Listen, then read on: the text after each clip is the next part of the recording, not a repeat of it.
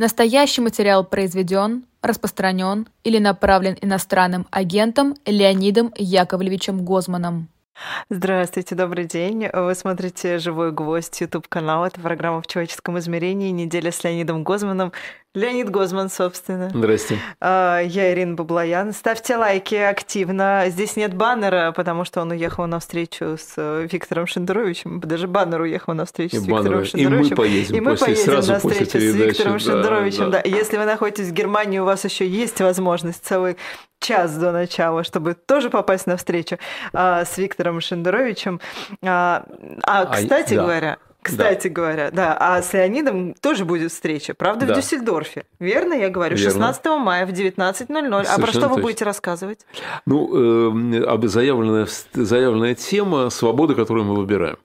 Вот, э, вот ну, мы про это, про это поговорим. Кроме того, там будут вопросы, ответы, вопросы, на которые в принципе нет ответов, э, ну и так далее. Ну, это, кстати, для нашей программы хорошая тема. Свобода, да, которую... Да, мы с вами Завсегда? можем... Конечно. Завсегда. Так а... мы с вами всегда не успеваем вообще ни Но черта. мы, кстати, и сегодня, я думаю, что не успеем, потому что тем очень много. Ну, вот, тем да. очень много, да. Но мы начнем классически, как мы, да. с психологии события, а дальше, ну, я надеюсь, как, как а пойдет. Дальше, но да. я про баннер-то что вспомнила. Баннера здесь нет, QR-код не виден, но в Ютубе в трансляции вы видите QR-код, чтобы, если вы захотите, нам задонатить. Вот.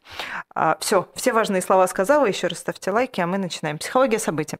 Вы выпустили статью про позицию по итогу форума, который проходил. Ну да. Да, который проходил. Значит, выходные Михаил Ходорковский собирал, значит, оппозиционеров, журналистов, активистов, адвокатов. На части встреч была я, на части встреч были вы.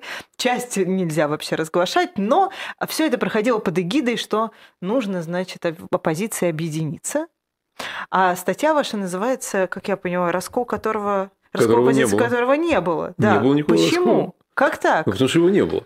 Потому что, понимаете, все разговоры о расколе оппозиции российской, это, по-моему, знаете, такой э, феодализм, когда э, путают начальника Угу. с людьми. Раскол есть между начальниками, между, ну вот я бы сказал, грандами. Вот гранды оппозиции, они периодически между собой ссорятся. Это бывает, это нормально и так далее. Но вообще, что такое оппозиция? Вот смотрите, вот есть в Великобритании есть оппозиция, теперь уже Его Величество. Долго была Ее Величество, теперь Его Величество. Угу. Да? Оппозиция Его Величества – это те люди, которые рассчитывают на следующих выборах побороться за власть и законными публичными процедурами прийти к власти или войти в коалицию, или там, как, в общем, что-то такое сделать. Да?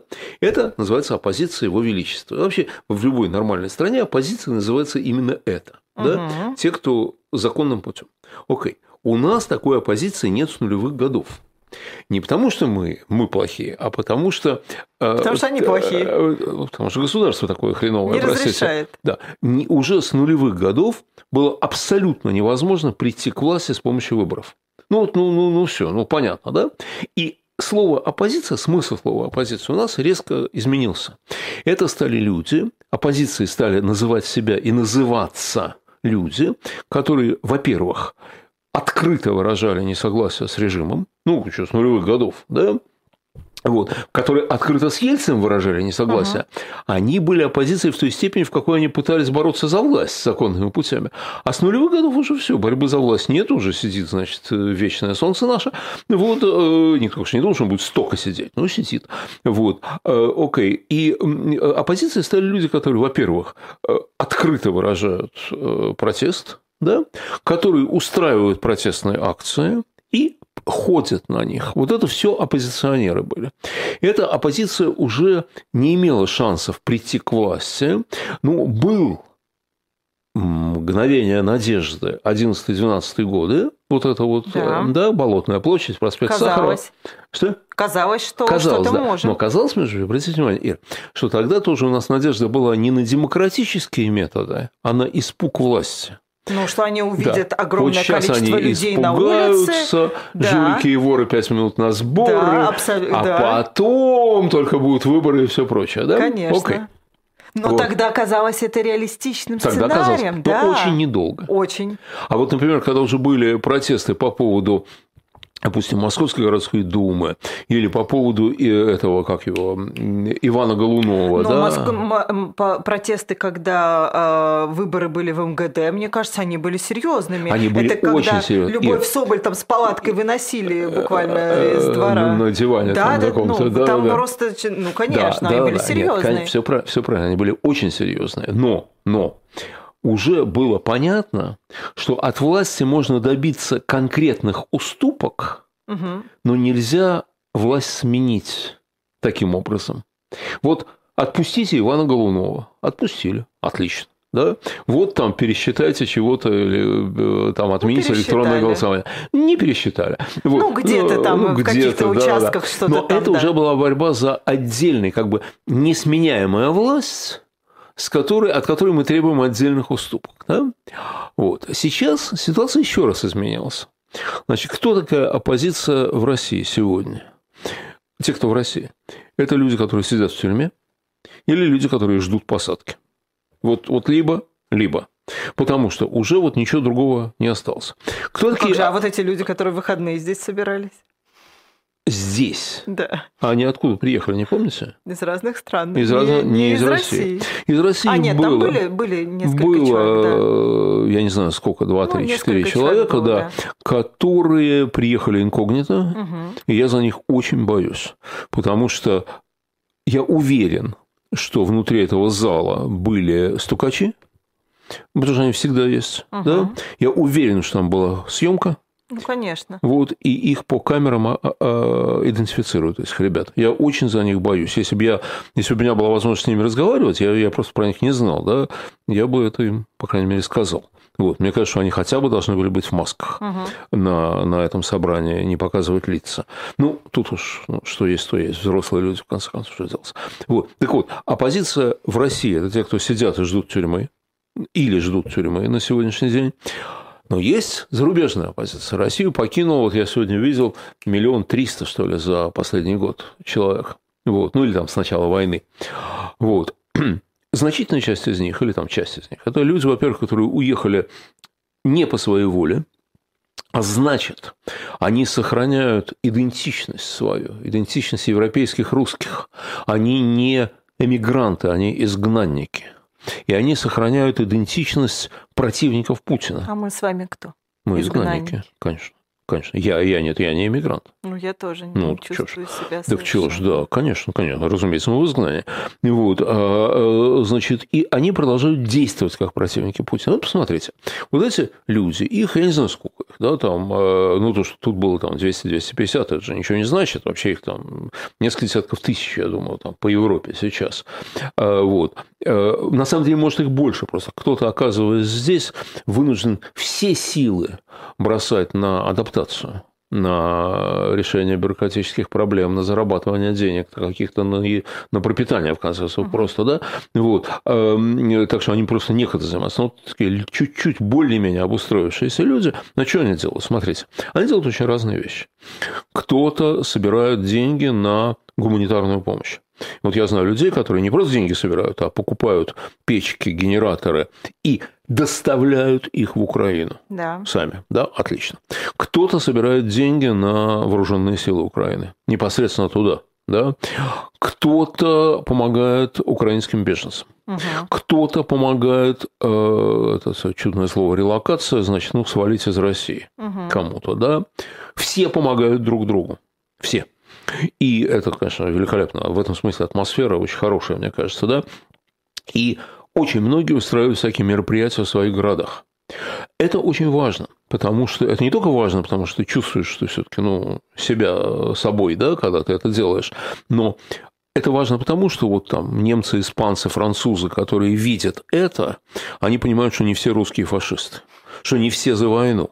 А это нужно и тем, кто сейчас здесь, чтобы к ним лучше относились. Но это точно понадобится, когда рухнет этот проклятый режим, да, когда он рухнет, и надо будет выстраивать новые отношения с миром.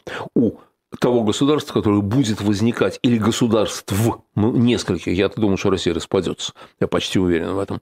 Вот. Но все равно она будет выстраивать отношения с миром, и в этом смысле отношения, то, что вот не все вы фашисты, это на самом деле очень важная, очень важная вещь.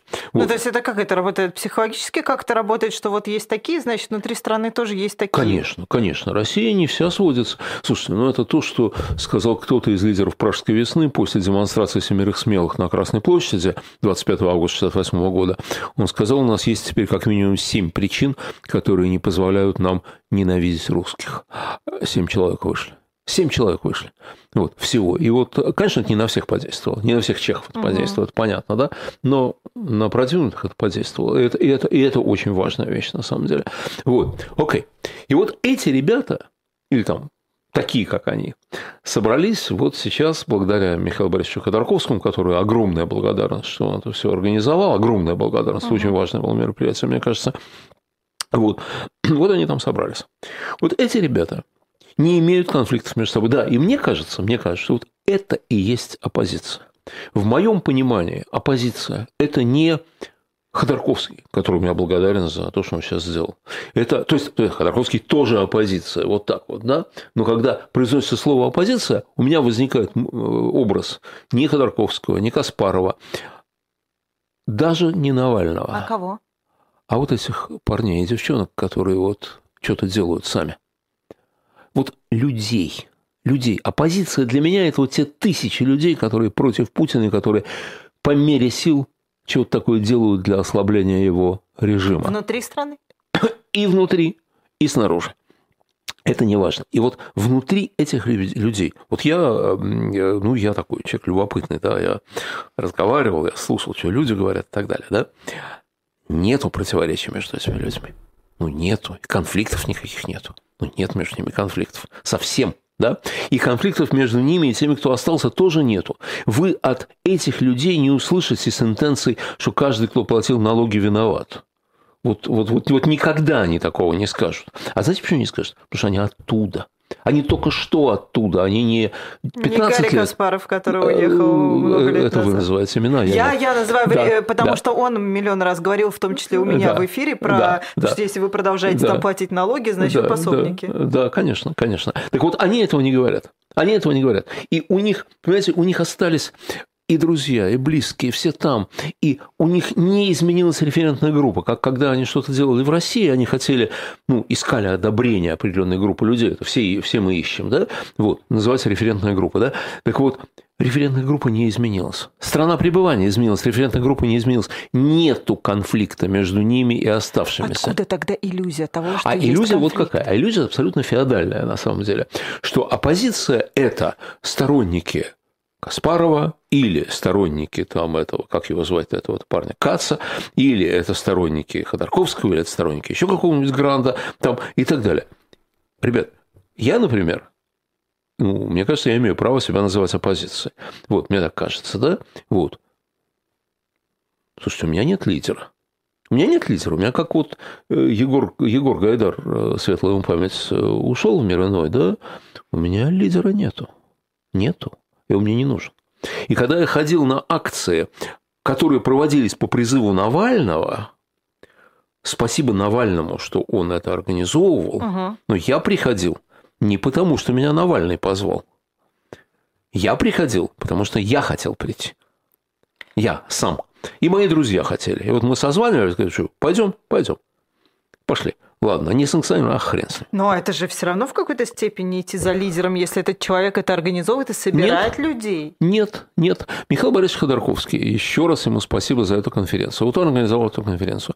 Но вы знаете, ее мог бы организовать, э, наверное, Андреас Кубилиус. Э, мог, но не... Но, но не организовать. Но мог организовать. А мог организовать Сорос. А мог еще кто-нибудь дать какие-то деньги и, да. и, и эту конференцию провести. Но сделал ее Ходорковский. И что, Кубилиус был бы нашим лидером? Опять же, при огромном уважении к этому Но человеку. Некоторые считают, что Сорос наш лидер, поэтому... Вот именно. Ну, ну, ерунда же полная. Ерунда же полная. Понимаете, вот, но есть несколько человек, которые обладают медийной известностью и так далее. Между ними действительно идет борьба, что естественно и нормально, и правильно на самом деле. Ничего в этом плохого нет. Потому что политика – дело конкурентное. Но в нормальной политике как определить, что э, э, я вот такой крутой, а ты нет? А потому что за меня вот столько голосов подали, а за тебя всего вот столько. Ну, нормально, да, вот видно, видно, э, видно. Другой вариант. Нету выборов, хорошо. Я могу вывести 100 тысяч человек на улицу, а ты 15 человек можешь вывести на улицу. Вот, вот и разница между нами. Собственно говоря, это то, что говорил Навальный. Совершенно справедливо, что говорил, да? Вот. Но сейчас нету массовых мероприятий в Москве. Ну, в России, да? Ну, конечно, да. да. А если будет, так расстреляют из пулеметов. Да? Значит так, окей, как сегодня доказать, что ты крутой? Как сегодня? Есть два критерия всего. Внимание средств массовой информации. Гарри Каспаров публикуется в Wall Street Journal. Угу. А э, Петя Тюткин не публикуется в Wall Street Journal. Поэтому Гарри Каспаров круче. Вот, ну, ну а что еще-то взять, да? Или, э, или э, там э, председатель Еврокомиссии, это Кристина фон дер Лайен, да, вот, или Урсула фон, Урсула фон дер Урсула фон дер Лайен. Окей, она, допустим, встретится вот с этим, этим и этим, да, окей. А вот с этими она не встретится. Этих она не примет, она не будет на их время тратить. Значит, вот те, с которыми она встретилась, те, значит, самые крутые. Вот. Это важно, на самом деле. Не потому это важно, что эта самая Урсула э, кого-то объявит любимой женой и назначит премьер-министра э, новой, премьер-министром Новой России. Нет, конечно, такого ничего не будет. Понятно? Хотя я не исключаю, что кто-то в это верит. Вот. Но этого не будет совершенно точно. А потому это важно, что когда вот эти трое, там, четверо, восемь встречаются с, э, с этой Урсулой или там, с вице-президентом США или там еще с кем-то, да, то тогда, тогда можно лоббировать. Можно лоббировать. Лоббировать можно очень много и важно. Нам нужно от них много сейчас. Вот мне, вам нужно очень много. Нам нужно, чтобы они, как мне кажется, нам нужно, чтобы они давали оружие Украине. Потому что у нашей страны шанс появляется, какой-то шанс, очень небольшой на самом деле, на возрождение в случае победы Украины. Вот победа Украины – необходимое условие возрождения России. Недостаточно, но необходимо. Поэтому мы должны лоббировать оружие Украине там и так далее. Мы должны объяснять, что, ребята, не бойтесь, что он нажмет на кнопку при э, сокрушительном поражении, потому что он более вероятно нажмет ее при позиционной войне. Вот. Ну и так далее. Кто это может объяснить, кроме нас? Это мы должны объяснять. И это делается. Мы должны лоббировать ну, каждый, где может, э, снятие дискриминации по отношению к людям по паспорту. Ну, что это такое вообще? Повторяется ситуация немцев во время э, Второй мировой войны, когда антигитлеровские, антигитлеровская иммиграция, ее гоняли по кругу, им нигде ничего не давали. Был случай, их вообще вернули в Германию. То есть, черти что вообще творилось, да? Прошло 80 лет, ничему не научились. Елки-палки, ребят. Думать-то надо Слушайте, головой. выходит, что все ничему не научились. Ну, окей, Да. окей, но это надо лоббировать. И вот когда у кого-то из грандов людей пользуются медийной известностью, кстати, пользующиеся заслуженно, заслуженно пользующихся. И э, вот э, любые эти имена, и, э, ну, и Ходорковский, и Каспаров, и кто угодно, они заслуженно известны. Безусловно, заслуженно, да? Вот когда эти заслуженные люди с кем-то там встречаются, кто-то может обижаться, почему с ними, а не со мной. Ну, ну что делать? А вот с ними встречаются, с тобой нет, ну ничего не поделать. Вот. Но когда они встречаются, это на общее дело.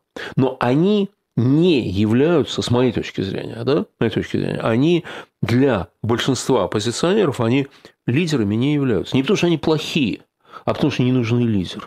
И вы знаете, вот есть очень важный момент, который вот такой я смотрел вот на этом, в этом зале, вот, входит какой-то, так сказать, известный человек.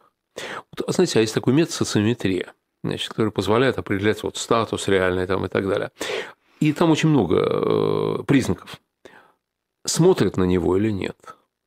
Замолкают ли, когда он говорит э, подходят ли к нему, хотят ли к нему прикоснуться, поговорить, пожать руку, сфотографироваться там и так далее. Ир, да в общем-то нет. Там были медийные фигуры, опять же, достойно медийные, достойно известные. Там Дима Гудков, что вообще недостойно уважения и известности, ну, конечно, достойно, еще как, еще как. Вот. Или отец его, Геннадий, Геннадий. э, тоже, тоже очень достойный человек, мне кажется, да. Вот. Окей, ну, Нет, не то, что к ним плохо относятся, нет, к ним хорошо относятся. Но вот такого, что «О, о вошел, и все, значит, такое, понимаешь, солнце осветилось, и все к нему. Нет, не было этого. Вот мне рассказывал э, Майк Макфол, который был послом потом э, Америки у нас, да? России, да. он был в команде Обамы еще на выборах. Да. И когда он еще только мне говорил, что мы хотим выдвинуть, вот мы будем выдвигать Барака Обаму, и я ему говорил, что Майк, ну, при всей моей восхищении Америкой, ну, не выберите вы чернокожего, ну, ну, ну, ну, нет, не сможете. А он мне сказал, ты не видел этого парня. Ты не видел этого парня. И он сказал замечательную фразу. Когда он входит в комнату, все замолкают, оборачиваются к нему. Вот что такое лидер. Понимаете? Вот все замолкают, оборачиваются в его сторону. Но если бы зашел Навальный. Вы знаете, Навальный, я думаю, что да, да. Но не с... если бы зашел, вот, вот, допустим, его там, я не знаю, выкрали из тюрьмы, обменяли, там, он бежал и пришел. И впервые Конечно. появился, понятно, Конечно, это было бы да. вообще, да. Через Но- год нет. А через год нет. Потому что этим ребятам, которые собирались сейчас в Берлине благодаря Михаилу Борисовичу Ходорковскому, вот, э, им никто не нужен. Им не нужны указания, им не нужна помощь, им не нужны советы, им вообще ничего не нужно. Они вот между собой, такая А сетевая... может быть, потому что они конкурируют друг с другом все? Да нет, я не вижу там конкуренции. Поэтому они Я не вижу там себя так конкуренции. А за что им конкурировать? Скажите, пожалуйста, за что им конкурировать? за лидерство как раз. Где? Где? Один живет, один живет в 100 километрах от Мадрида, другой живет где-то под Парижем, а третий живет еще где-то, За страна разбросала. статус э, р- э, российской э, Тихановской, скажем так. Российскую Тихановскую сначала надо избрать. Вот. Ее сначала надо избрать на всеобщих выборах. Ее избрали, она победила на выборах. Она президент-элект. Она избранный президент Республики Беларусь. Вот. Нет, когда мы вернемся, когда у нас будут выборы, то тогда появятся лидеры. Конечно. Потому что лидеры нужны там, где есть выборы. Они необходимы. И они появятся. Только я скажу сейчас ужасную вещь, которую, за которую на меня, э, боюсь, э, часть грандов обидится. А, Я думаю, что этими лидерами станут те люди, которые в России. В тюрьме, на воле, по-разному, но в России. Мне кажется, что те из нас, кто волею суде показались вот как мы сейчас, да, не имеют шансов на руководящие посты в Новой России. Мне кажется, что не имеют. Вот. Мы, кто-то из нас не виноват в этом, так случилось. Вот. Но, Ходорковский держался сколько, 10 лет сидел, и как достойно сидел. Да? А его просто выкинули, в самолет посадили выкинули, и все.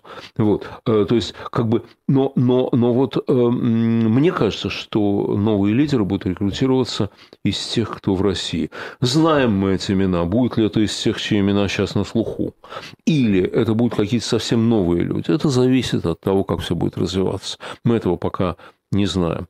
Вот. Но, э, но они будут оттуда. Вот. А раскола никакого нет и не было. Потому что оппозиция – это не... Ну, Может, потому что единства не было никогда. А единство не нужно. Вот знаете, когда там была, кто-то кинул какую-то там идею, что вот надо вот сделать там что-то общее, то-то, то, там платформу, народ замахал руками. Нам не надо. А нам не надо, потому что, допустим, смотрите, если бы они сейчас объявили о том, что вот мы делаем единую платформу, там, оппозиции, там, чего-то, та-та-та. значит, так, неизбежно появятся начальники этой платформы. Конечно. Да? А, А это надо. иначе. А это не надо никому. А никто не хочет. А Декларацию потому что, приняли. может быть, они договориться не смогут, кто Да стоит нет, начальником. Да они не нужны просто. Но они не нужны. Ну вот, слушайте, очаровательные девчонки, которые здесь, в Берлине, проводят акции всякие, да? Вот, вот я, когда сегодня 7 значит, послезавтра я буду 9 мая в Трептов парке, там э, дразнить этих самых запутинских Еще одно людей. выступление Леонида которые- Гозмана. Да, да, да, которые придут туда, запутинские всякие придут с флагами, а я, значит, буду их дразнить по всей вероятности. Так вот, совершенно очаровательные девчонки. Вот. Ну, нафига им лидеры? Ну, нафига им лидеры? Они собираются вот своим кругом, да, и говорят, а давайте мы сделаем вот это, а давайте мы сделаем вот это. Да? Не, если кто-то придет и скажет, девочки, а давайте мы вам дадим... Ну, я сказал девчонки, потому, что, потому что я знаю, я знаю несколько девочек оттуда, а может быть, там и парней не, не меньше, я не знаю, да? Вот. Кто-нибудь придет и скажет, ребята, а хотите мы вам дадим там 10 тысяч евро, чтобы вы, значит, вам было проще делать? Они скажут, давай. Конечно, а почему нет? Но лидер, он же переговорщик, он же говорит от имени народа. С кем? В какой-то степени. Ну, там, с теми же э, евродепутатами. С евродепутатами говорят те, с кем говорят евродепутаты. Понимаете, вот, вот, вот э, э, у каждого из нас свой уровень, свои возможности в этом смысле. Есть несколько евродепутатов, с которыми могу говорить я там, ну, десяток, наверное, наберется, да, вот, э, из них есть какие-то более-менее высокопоставленные, да, но если я позвоню в приемную э, председателя Европарламента, то, ну, они как-то просто удивятся, э, ну и все. Он меня не примет, он меня не знает. Я для него никто и звать никак, да. А кого-то другого, там, ну, не знаю, того же Михаила Борисовича, он, наверное, примет. Наверное. Я так думаю. Да? Вот. А, там, или, я не знаю, Сергей Гуриев он примет, потому что Сергей Гуриев был очень высокопоставленным еврочиновником, да. да, и поэтому его он, наверное, примет. Я так думаю, это моя гипотеза, угу. не более того. Да? Вот. Поэтому, нет, с ними говорят те, с кем они говорят. Вот. И мы не получаем, э, там, не знаю, вот, вот, сейчас будет, вот сейчас будет конференция в Брюсселе. Андрес Кубелес, которого упоминаю, приглашает людей Лидер в Брюссель. российской оппозиции. Да, да, да. Приглашает людей в Брюссель для разговора. Вот я тоже там буду, да. И вот он мне сейчас написал, что вот выступи на этой панели, на этой панели, вот эти, я прошу тебя выступить. Отлично. Я, конечно, выступлю, да, но я буду говорить то, что я считаю нужным говорить. Вот то, что я считаю, я не буду ни с кем согласовываться. И я не буду выполнять ничьи указания. Я говорю от себя. А другой будет говорить от себя. Это нормально, так и должно быть на самом деле. Не должно быть единой вот этой всей структуры. Единая должна быть тогда, когда в России будут выборы, и мы выдвинем, должны будем выдвинуть единый список, чтобы этот единый список прошел в то, что будет на месте государственной Тогда Думы. самый настоящий раскол и начнется. Нет. Тогда начнутся объединения. Реально. Реальное объединение происходит тогда, когда оно имеет смысл. Только когда оно имеет смысл. Однажды, Ир, вы не поверите, однажды СПС объединился с Яблоком. Был такой случай, когда надо было пройти в Московскую городскую думу, и мы понимали, и они понимали, поодиночке мы не проходим, мы сделали единый блок и прошли. Вот, э, э, вот, вот такой случай был. Но потому что и мы, и они понимали, что объединение в наших общих интересах. Когда будет избирательный блок создаваться в России, тогда, конечно, все объединятся. Конечно, все объединятся. И все будет нормально на самом деле. А сейчас каждый делает то, что может. Эм, и вклад каждого, в общем, на самом деле важен именно в той степени, в какой он делает то, что он считает нужным. Он верит в свое, верит в свое дело. Вот. Э, вот эти великолепные ребята, которых я видел в Берлине, ну, это просто, это просто замечательные ребята. Просто замечательные ребята. Вот. И, конечно, им никто не нужен. Абсолютно. Давайте к борьбе со злом переходить. А, Давайте. Да, слушайте, да. но каким... Вот объясните мне, пожалуйста. Вот мы с вами выбирали темы. Как какой-то взорвавшийся предмет в центре Москвы над, собственно, Кремлем может быть борьбой со злом? Потому что э, борьбой со злом было э, взятие Берлина в 1945 году. Э, потому что э, Третий Рейх, э, вот это гитлеровское государство, которое, как кто-то совершенно справедливо сказал, что первой жертвой нацизма был немецкий народ, самый первый, да, точно так же первой жертвой путинского режима является российский народ, конечно, да, это захваченная страна. Так вот, без разрушения Третьего Рейха, а для этого без взятия Берлина советскими войсками, это зло нельзя было преодолеть. Вот. И в этом смысле это то же самое. И удар по э, Кремлю, э, говорят, они хотели снести флаг, сбросить. Это, конечно, было бы совсем красиво. Ну, и так, и, так, и так хорошо. И так хорошо, молодцы. Вот. Я не верю в провокацию ФСБ. Я знаю, что очень многие считают, что это провокация ФСБ, я не верю. Потому что это выстрел в ногу. Это такое, вот так вот расписаться в собственном бессилии да, в собственном бессилии. Это же фантастика какая-то. Поэтому я думаю, что ну, это... как слишком большую паузу они выдерживают. Ну, конечно. Дня, да. Ну, конечно. Нет, я думаю, что это на самом деле то ли украинцы, то ли какие-нибудь наши партизаны. Я не знаю, кто, да? Но понимаете, в чем дело? Вот когда возникают силовые методы?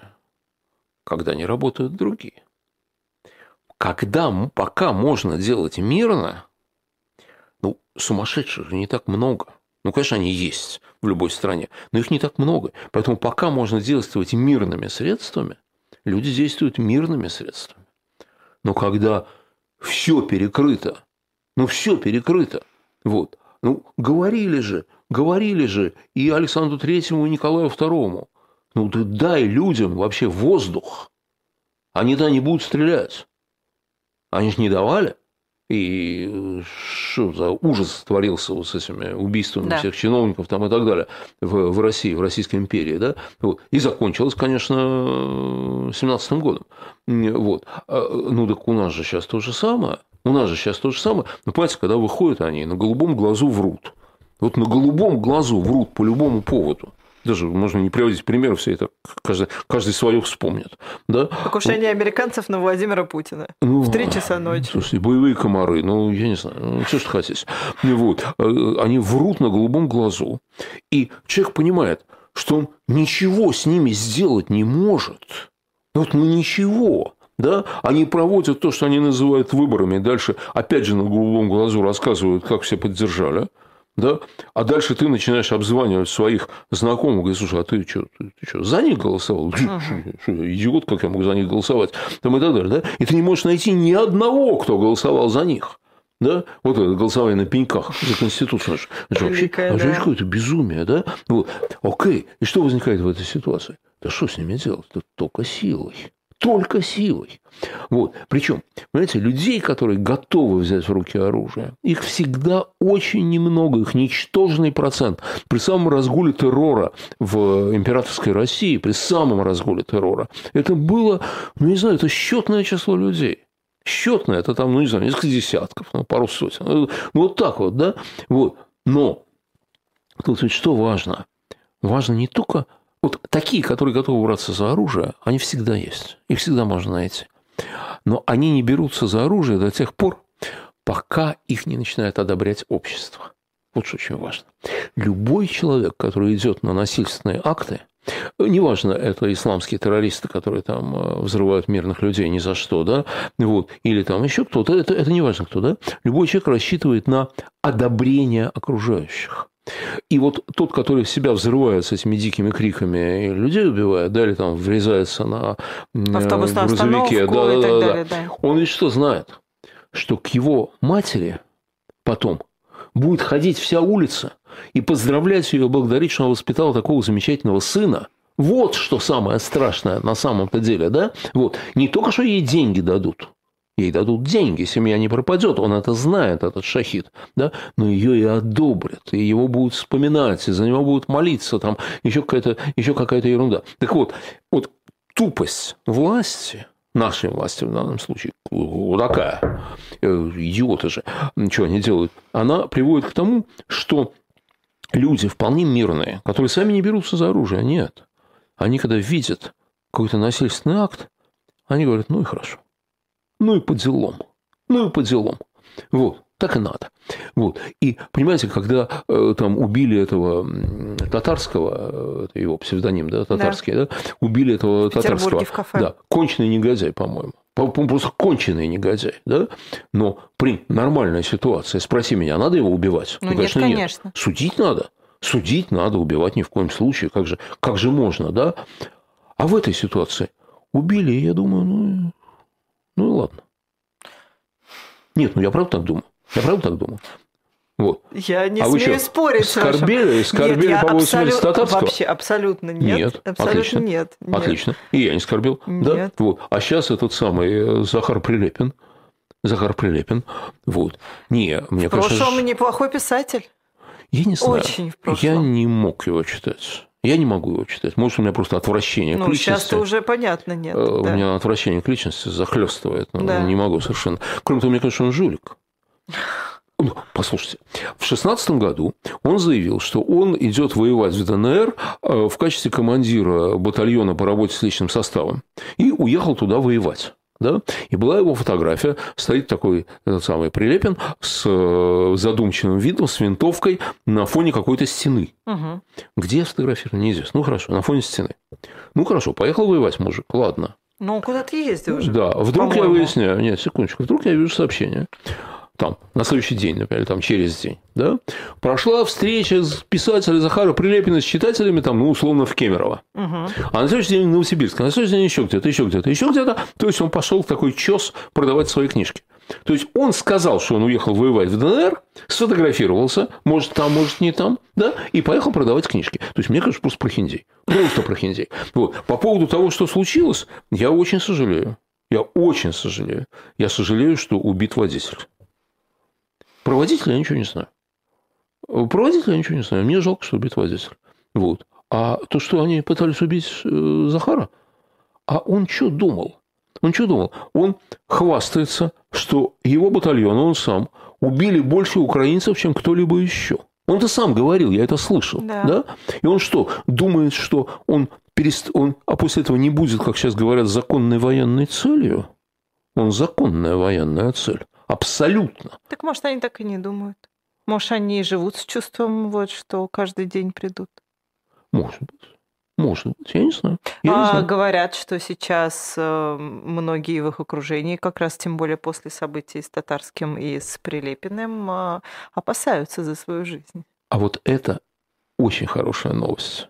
Пусть опасаются. Потому что это сволочь, понимаете, которая призывает к убийству людей постоянно, да, с телевизора эти э, дамы и господа, которые этим занимаются, да, они должны бояться. Они должны бояться. Они не боятся Божьего суда, поскольку они, понятно, не верят ни в Бога, ни в черта. Они не боятся людского суда, потому что они думают, что их не отдадут ни в какой суд. Что не очевидно. Всякое бывает. Вот. Но пусть они боятся пули. Пусть они боятся взрыва. Пусть они вздрагивают, услышав шаги сзади. Это, это, это, это правильно. Они это заслужили. Они это заслужили. Поэтому у меня нет никакого сочувствия ни к Татарскому, ни к Прилепину, никому из этой банды. Никому совершенно. Понимаете? Вот. И вот борьба со злом – это не обязательно слово. Это бывает и дело. Вот, например, украинцы сбили сейчас несбиваемую ракету «Калибр», про которую хвастались, что она принципиально несбиваема, вот вообще несбиваема. Да? Вот. Они ее сбили сейчас. И это тоже борьба со злом. Да? Вот. То есть, э, да, конечно, мы все время с вами говорили про э, великолепных, героических и э, замечательных людей наших, которые противостоят, фактически принося себя в жертву. Вот добровольно всходя на Голгоф, да, такие как вот и Володя Карамурза, Илья Яшин, Алексей Навальный, Чанышева и многие другие, да, вот, больше 500 человек сейчас сидит, это святые люди. Но есть и другой способ борьбы. Вот, понимаете, мне не нравится, что это так пойдет. Это силовой. Вы да, имеете. да, мне не нравится, что так пойдет. Потому что я прекрасно помню, что э, силой к власти пришел Ленин, а Керенский пришел мирно. Вот. Мне Керенский куда более симпатичен, чем Владимир Ильич Ленин, естественно, да. Я понимаю, что если власть будет захвачена силой, то люди, которые ее захватят, скорее всего, не, не захотят ее отдавать из-за каких-то там демократических процедур э, ерундовых, да, они не захотят ее отдавать. Более того, их взгляды могут быть предельно далеки от моих, например, да? Как это взаимосвязано? Ну, то есть, ну. смотрите, я э, пример, например, Грузии, да, мы с вами говорили об этом не один раз. Понятно, что там, если силовой захват власти будет, да, это выглядит странно, недемократично совсем вообще, потому, потому что, там выборы. легитимно, да, абсолютно. Да, там есть выборы. Да. да. А в России-то ну, по идее, тоже, конечно, легитимно э, ну, выбранный, но, ля-ля, да. но мы не знаем реальных цифр. Мы знаем про ну, миллион фальсификаций. Ну, мы понимаем, что это вранье. Мы понимаем, что это мы вранье. Мы понимаем, что да. то есть итоговая цифра точно вранье. Конечно. Конечно. И ты, если ничего с этим сделать не можешь, у тебя остается, даже каких бы ты демократических взглядов не, не было. Все правильно, все правильно. Так поэтому я говорю, что я же не против этого, да? Вот. Я тут придумал э, неожиданно свой собственный диалог с Господом Богом, в который я не верю. ну. Что Господь мне сказал, вот слушай, меня многие просят, э, что э, просят э, сместить Путина, все это убрать, да, и ты просил, и я решил это сделать. Вот как ты хочешь, чтобы я это сделал? Мирно или насильственным путем? Я бы ему сказал, Господи, сделай, сделай мирно. Сделай мирно. А он бы мне сказал, ты знаешь, вот я так подумал, мирно не могу. Ну, не могу, не получится. Я бы сказал, ну, тогда сделай силой. Тогда сделай силой. Вот. То есть, понимаете, я, если Путина свергнут, ну, вот уйдет, рухнет этот режим, то я бы хотел, чтобы его свергли мирно чтобы он ушел без кровопролития, стрельбы там и так далее, да. И я был бы больше рад, если бы он ушел без стрельбы, чем если он уйдет со стрельбой. Угу. Но если он уйдет со стрельбой, я буду больше рад, чем если он вообще не уйдет. Вот. Ну, ну, ну, ну, это, ну, это так, но я вам говорю, как есть. Только я между нами. верю. Э, Между Ир, нами. Нас никто не слышит. Нас никто не слышит. Мы говорим только между собой. да? Абсолютно. Вот. Поэтому, поэтому вот так. Поэтому вот так. И никуда ты не денешься. От этого никуда ты не денешься. Все эти прекраснодушные разговоры, что вот, там только суд может решать, и только, значит, вот не ты давал жизнь, не тебе ее отнимать, там и так далее. Конечно, конечно. А они отнимают жизни тысяч людей. Они отнимают жизни. Вот. И они сами себя поставили вот в это положение, когда э, взрывается машина Прилепина, да, и у такого человека, как я, по крайней мере, и у многих других не возникает ни возмущения этим, ничего Ни такого. Абсолютно, да. У меня сочувствие к случайным жертвам. Вот. Водитель его он тоже из той же, конечно, команды, это понятно, да, но про него я не знаю, заслуживает он, так сказать, такого конца или нет. Я просто этого не знаю. А про Прилепина знаю, что да, заслуживает. Заслуживает. Вот. И пусть они все боятся. Все. Это правильно. Они все должны жить в страхе. Начиная с Владимира Владимировича Путина. К третьей части нашей программы мы переходим, э, говоря о, о страхе. А, Пригожин испугался, да? Испугался? Вот это страх в нем заговорил. Страх, э, я бы даже сказала, не страх того, что там он погибнет или еще что-то, а страх э, проиграть публично. Ну, показать наверное, свою наверное, не без того. недееспособность. Но вы имеете в виду, вдруг кто-то из слушателей не, не, не сообразит Заявление про что, да. выйти из Бахмута Да, 10 он заявил, что мы мая. выйдем 10 числа, отдадим. Вот. А, Правда, Кадыровцам, сейчас он уже да. сказал, что вроде бы им дали, э, обещали оружие, может быть, они не уйдут. Вот.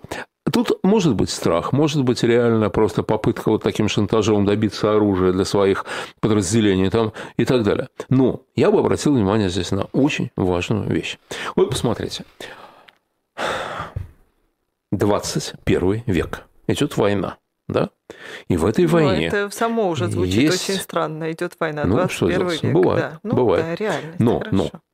в этом 21 веке есть некий барон по фамилии Евгений Пригожин, да, который никому не подчиняется, который просто привел своих людей, пришел конен, люден и оружен на фронт, да, и не подчиняется другим генералам. Верховный главнокомандующий Владимир Владимирович Путин назначил командующим операции генерала Герасимова, начальника Да. генерального штаба. Все войска, все вооруженные люди Все подчиняются ему. должны, должны подчиняться ему.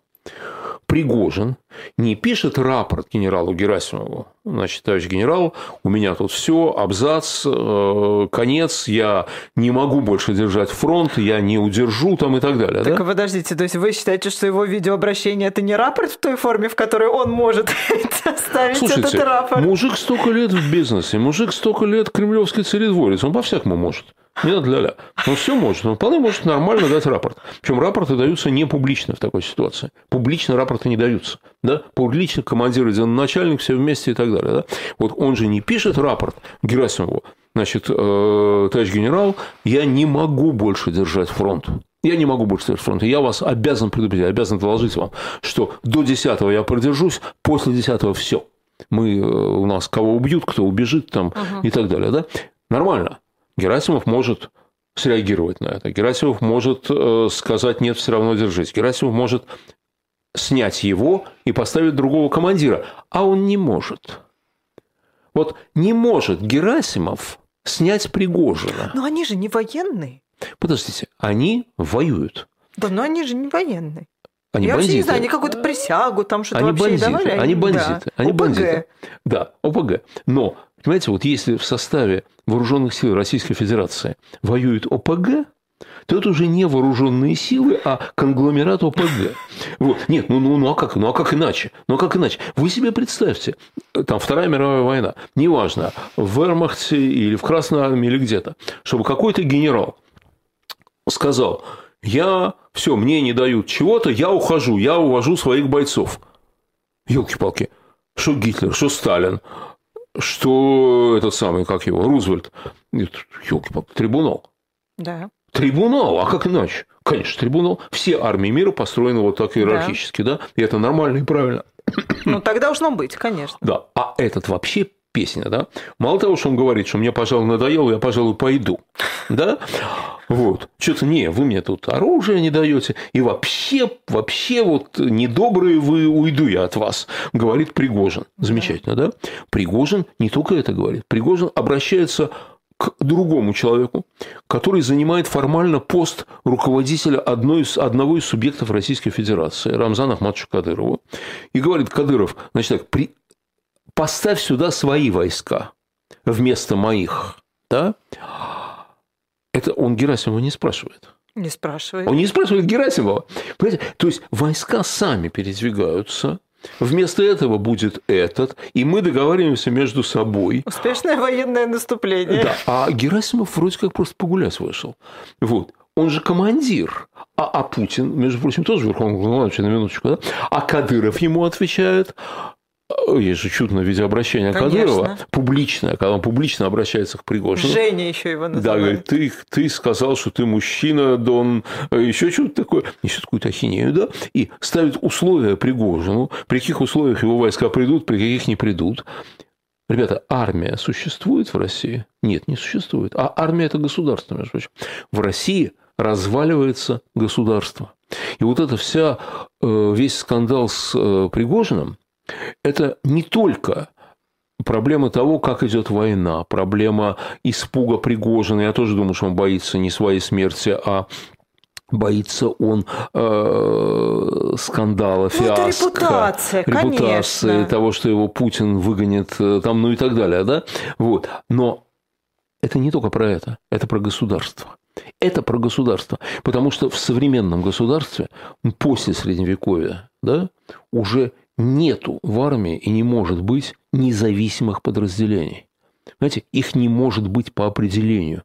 Все подразделения армии, любой, американской, нашей, китайской, израильской, какой хотите, да, все подразделения армии находятся в единой вертикали, в единой вот э, под единым командованием, да, там может быть, могут быть стилистические особенности, там может все что угодно, там войска дяди Вася, ВДВ наши, да, их называли тогда, э, вот, э, войска дяди Васи тоже там себя вели как-то стилистически не так, как другие, да, окей, им это позволялось, но чтобы этот самый, э, забыл его фамилию, ну, в общем, командующий, легендарный совершенно человек, командующий ВДВ, вот, чтобы он вот так себя вел, можете себе такое представить?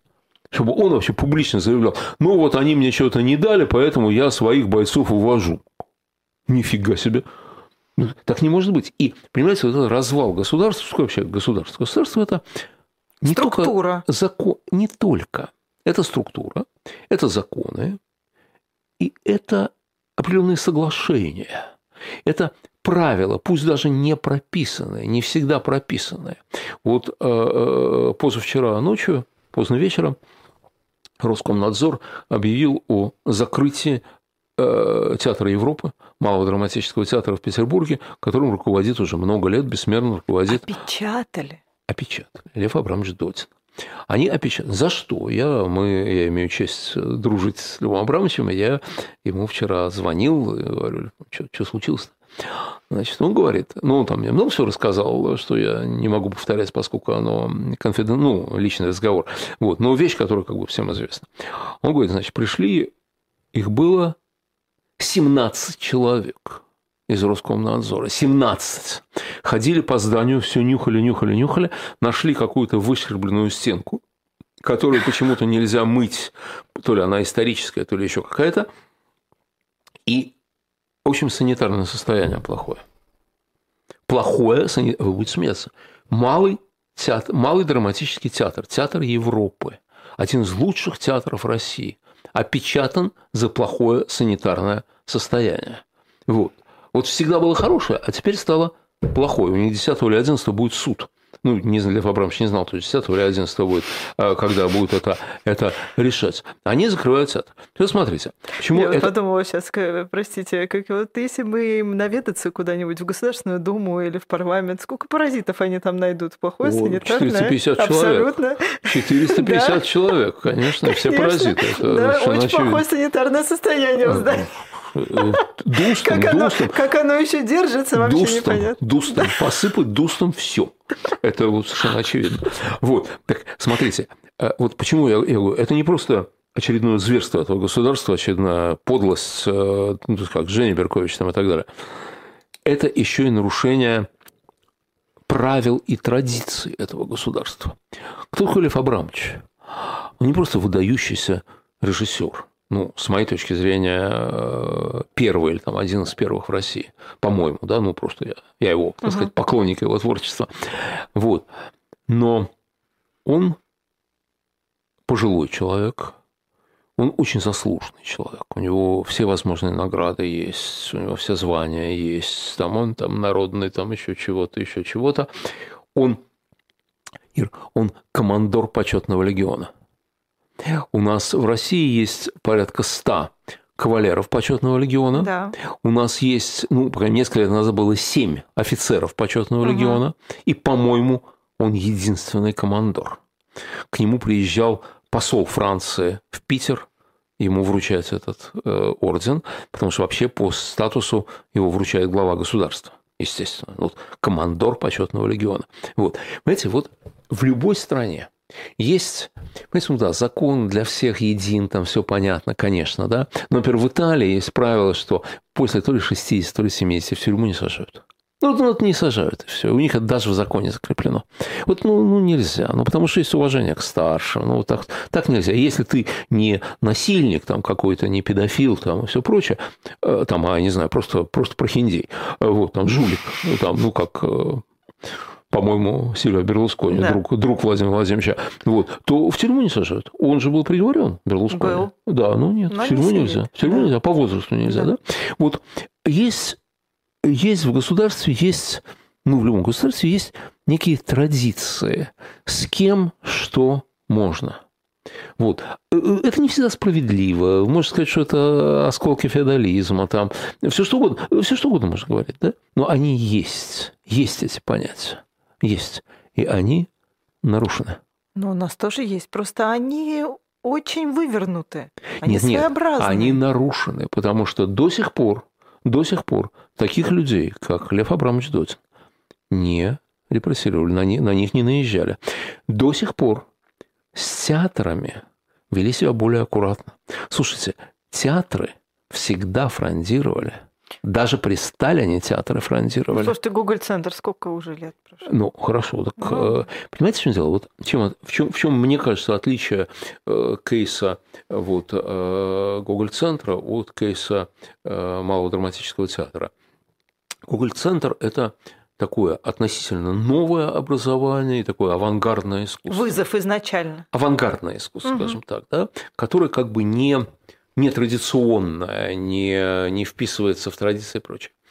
Малый драматический театр – это классический театр. Это классический театр. И в XIX веке были такие театры, и в XX веке были такие театры. Да? Там Лев Абрамович новатор по сути, безусловно, он новатор, да? но тем не менее это классический театр. И вот они сейчас наехали на классический театр. То есть, что они делают? Они позволяют какому-то Пригожину э, нарушать все, все писанные и неписанные правила вооруженных сил, ну, совершенно. Вот. Ну, они сами их нарушают. Они, вы знаете, что фосфорными бомбами был да, закинут, да. закидали Бахмут. Ужас какой. Просто, просто, ну, пожизненное всем. Всем пожизненное. Вот эти сволочи, которые это делают. Да? Значит, они позволяют это Пригожину, и они сами нарушают те понятия, те представления, те неписанные правила, которые были еще недавно, не трогали классическое искусство. Ну, не трогали классическое искусство. Вот. И не трогали людей такого ранга и с такими заслугами, как Лев Абрамович э, Додин. Вот. Это, конечно, распад. Проблема в том, сколько этот распад будет продолжаться. Конечно, может долго продолжаться. Агония может продолжаться очень долго. Агония, огниение, но, но конечно... Конец настанет.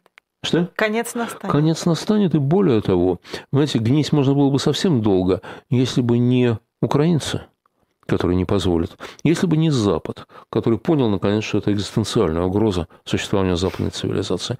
Поэтому я думаю, если вернуться к первому вопросу в оппозиции, я думаю, Ир, что у нас есть шанс вернуться. Я бы очень хотел. Леонид Гозман, Ирина Бублаян, программа «В человеческом измерении. Неделя с Леонидом Гозманом». Ставьте лайки этой программе. Приходите 17 числа на выступление а, Леонида Гозмана. 16. 16 Я а, обманула. 16 мая 16. в 19.00. 16 да, мая в 19.00 в Дюссельдорфе. Да. А, все, всем спасибо. А мы поехали на Шендерович. Да, да. Всем пока.